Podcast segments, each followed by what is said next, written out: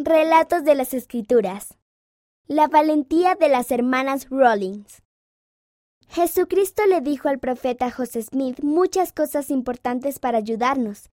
La iglesia abrió una imprenta para imprimir las palabras de Jesús. De esa manera las personas podrían leerlas.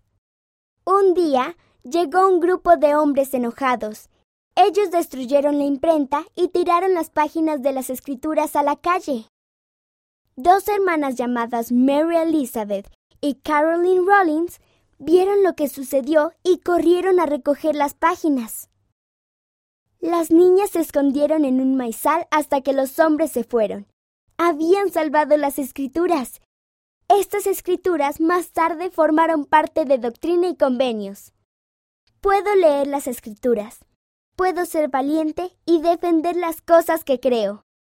Véase Doctrina y Convenios secciones 67 a 70 en Ven Sígueme.